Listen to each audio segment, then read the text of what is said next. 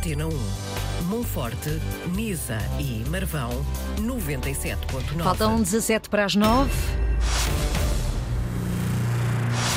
E hoje, em Um Dia no Mundo, o poder da literatura de Lídia Jorge, outra vez premiado. E podemos ir mais para trás à procura da arte da escritora. Bom dia, Francisco Sena Santos. Viva, Mónica, bom dia. Os Memoráveis é o título, é um romance que tem amargura, mas paradoxalmente também tem otimismo. Há nele uma semente de esperança, aquela que vem do momento puro em que os portugueses se juntaram aos capitães do MFA para conquistar e celebrar a democracia ainda que logo depois tenha crescido em modo imperfeito. Há várias opiniões respeitadas que classificam este Os Memoráveis como uma obra-prima na literatura portuguesa do nosso tempo. Apareceu nas livrarias faz uma década, no próximo ano, 2024, aquele em que celebramos meio século sobre a Revolução do 25 de Abril de 74. Se fosse preciso um pretexto, e garantidamente não é, aí está um motivo que estimula para o regresso à leitura deste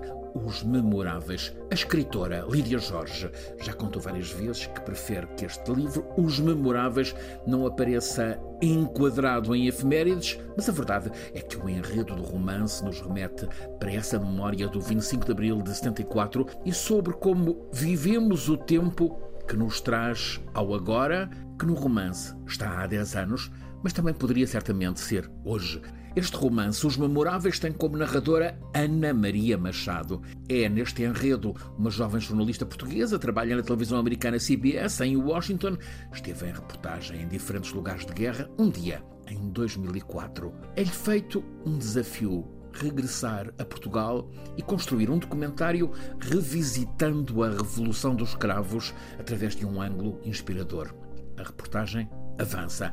A repórter protagonista do romance entrevista em Portugal personagens que representam, com nome de ficção, protagonistas que fizeram Portugal libertar-se ao terem a coragem de ousar aquele golpe militar que abriu a Revolução Democrática em 74.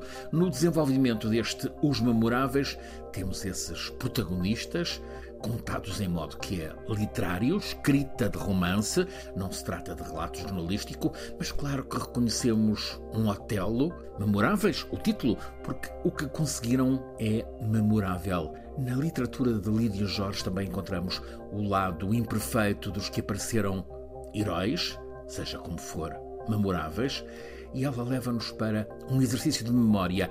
Temos o confronto entre o disfuncionamento de uma nação na periferia da Europa que em momentos tem gente que ousa sonhar, procurar o ideal, alterar o destino, mas que na rotina é vulgar, falha de aspiração, cai na modorra, há quem se perca em egoísmos e futilidades. Os Memoráveis é um livro, retrato de tempo da democracia portuguesa, um livro a que apetece regressar em releituras, leva-nos a temas que estão sempre no foco do pensamento literário de Lídia Jorge.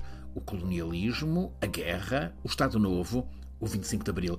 É uma história que Lídia Jorge começou a contar-nos em literatura com o romance inicial, O Dia dos Prodígios, que nos leva, em modo que evoca o realismo mágico, ao espanto em uma isolada aldeia rural do sul de Portugal, dada ao sobrenatural e onde aparecem os soldados da Revolução, com cravos na ponta do canhão, os soldados que anunciam ao povo daquela aldeia que o passado acabou. Houve o prodigioso dia da festa da Revolução. Seguiram-se em literatura o Cais das Marendas, a notícia da cidade silvestre, em 88, A Costa dos Murmúrios, visão feminina da guerra colonial, por onde passam vivências da própria Lídia Jorge, a escritora que em 2002 nos trouxe O Vento Assobiando nas Gruas, com uma Milene que nos coloca perante o confronto entre pessoas de diferentes origens, romance premiado com o grande prémio da Associação Portuguesa de Escritores, que agora bisa na escolha de Lídia Jorge,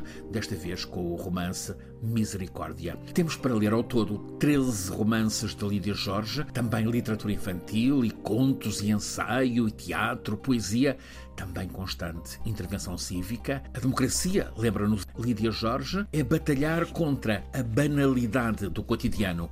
Lídia Jorge também avisa que se perdêssemos o valor dos livros, então perderíamos o rosto da nossa humanidade. Os preciosos conselhos de Francisco Sena Santos em Um Dia no Mundo. Sabe que pode voltar a ouvir, fica disponível dentro em breve no Google e Apple Podcast, Spotify e também no RTP Play.